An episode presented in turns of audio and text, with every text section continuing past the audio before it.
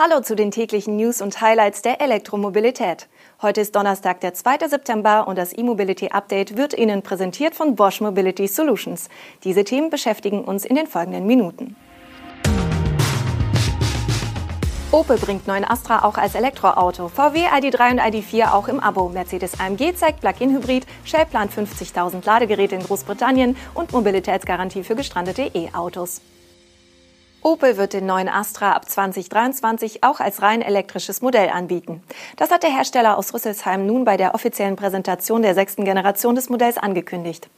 Vor dem Start als Stromer stehen für den neuen Astra auch zwei Plug-in-Hybride bereit. Aber der Reihe nach. Seine Online-Premiere hatte der Opel Astra bereits im Juli. Damals wurden auch die beiden Plug-in-Versionen angekündigt. Kurz vor der IAA, welche der gesamte Stellantis-Konzern ignoriert, hat Opel dem Astra nun noch eine eigene Präsentation gegönnt.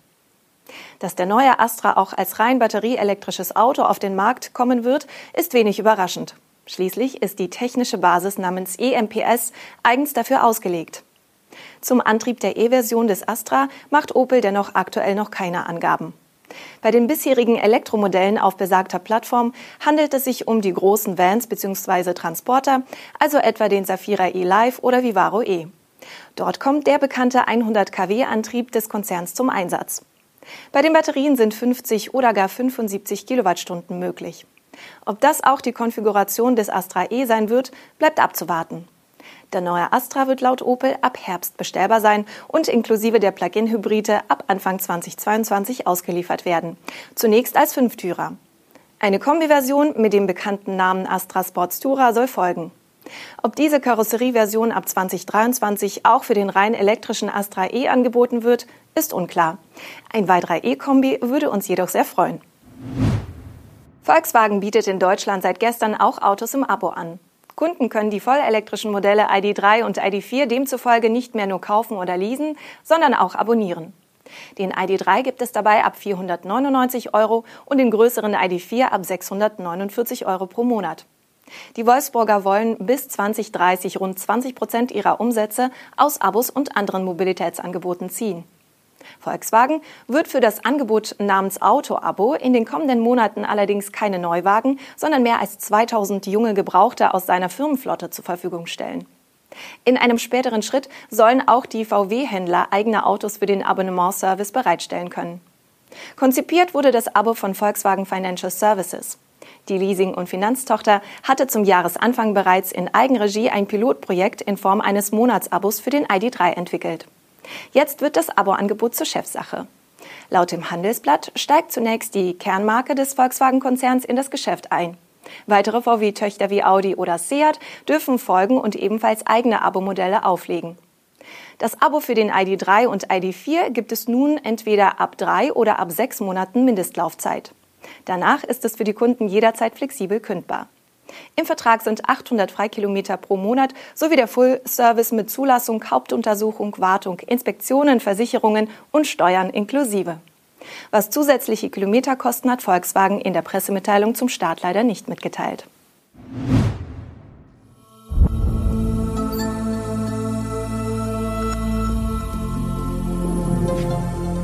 Imagine a future in which your home becomes part of the journey.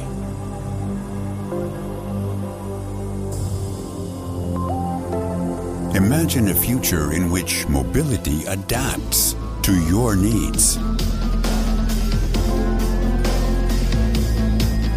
A future that is sustainable, safe, and exciting.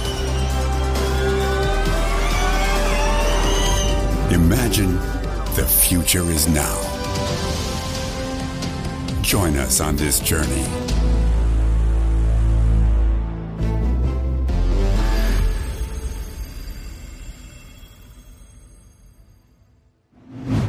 Mit dem Mercedes AMG GT63 SE Performance hat Daimler seinen ersten Hochleistungs-Plug-in-Hybrid vorgestellt. Das Fahrzeug bringt es auf eine Systemleistung von stolzen 620 kW. Allerdings scheint das elektrische Fahren nicht im Fokus zu stehen. Rein elektrisch kommt das Auto nämlich gerade einmal 12 Kilometer weit. Und auch das nur im WLTP-Zyklus. Von dem Normwert dürfte in der Praxis nur eine einstellige Zahl übrig bleiben. Dass die Mercedes-Performance-Tochter AMG an einem eigenständigen Plug-in-Hybridantrieb arbeitet, hatten die Stuttgarter bereits Ende März bekannt gegeben. Auf der IAA Mobility kommende Woche in München folgt nun also das Serienmodell.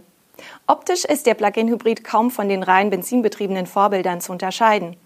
Der E-Performance-Hinweis befindet sich nur an der Fahrzeugseite zwischen Vorderrad und Tür und auch dort nur klein unter dem Schriftzug für den V8 Biturbo. Das Heckdesign wird von vier großen Endrohren geprägt. Die ebenfalls am Heck positionierte Ladeklappe geht da fast unter. E-Mobilität sieht anders aus. Von dem Antriebslayout und der Auslegung des Elektromotors mit 150 kW Leistung auf der Hinterachse erhoffen sich die AMG-Ingenieure vor allem einen Extra-Boost beim Anfahren, Beschleunigen oder Überholen. Die Batterie ist deshalb auch nur 6,1 Kilowattstunden klein und kann auch nur mit 3,7 kW geladen werden. Den Preis für den Spaß hat Mercedes noch nicht genannt. Der Berliner Ladeinfrastrukturspezialist Ubitricity mit seinen Laternen-Ladelösungen kommt doch noch groß raus, allerdings nicht in Deutschland. Der Ölkonzern Shell hatte die Firma zum Jahresanfang übernommen und kündigt nun ein Projekt in Großbritannien an. Dort sollen bis zum Jahr 2025 insgesamt 50.000 Ladepunkte von Ubitricity installiert werden. Derzeit sind in UK bereits rund 3.600 Ubitricity-Lader aufgebaut. Um die fünfstellige Marke zu erreichen, will Shell lokale Behörden mit einem Finanzierungsangebot unterstützen. Die Kommunen sollen die Ubitricity On-Street Ladegeräte in Städten in ganz Großbritannien quasi ohne Kosten aufstellen können. Das bedeutet aber nicht, dass Shell die Ladepunkte komplett zahlt. In der Praxis wird es nur rund ein Viertel sein. Denn derzeit übernimmt die britische Regierung 75 Prozent der Kosten solcher Ladegeräte über ein Förderprogramm. Für lokale Behörden, die Ubitricity-Stationen installieren möchten, ist Shell bereit, die verbleibenden Kosten gemäß den kommerziellen Bedingungen zu übernehmen, so der Mineralölkonzern. Shell führt zudem eine Statistik an, wonach 60 Prozent der Haushalte in britischen Städten und Ballungsräumen nicht über eigene Parkplätze verfügen, sondern am Straßenrand parken und laden müssen. Zur Technologie des Berliner Unternehmens würde das ziemlich gut passen. Mit dem Hochlauf der Elektromobilität entdeckt auch die Versicherungsbranche das Thema und entwickelt dafür neue Produkte. Der Versicherer Zürich etwa bietet neuerdings zusammen mit E.ON eine Mobilitätsgarantie für Elektroautos an.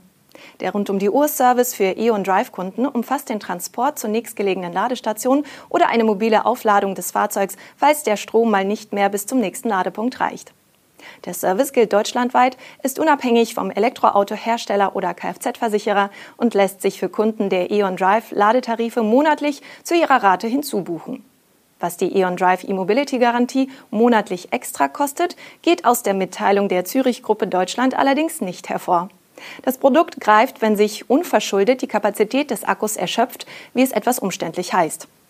Als Beispiele werden plötzliche sehr lange Staus oder blockierte Ladesäulen angeführt. Ob eine solche Garantie wirklich nötig ist, muss jeder für sich selbst entscheiden. Das war unser E-Mobility Update am heutigen Donnerstag, präsentiert von Bosch Mobility Solutions. Wir sind morgen wieder mit den News und Highlights der Elektromobilität für Sie da, wenn Sie mögen. Tschüss.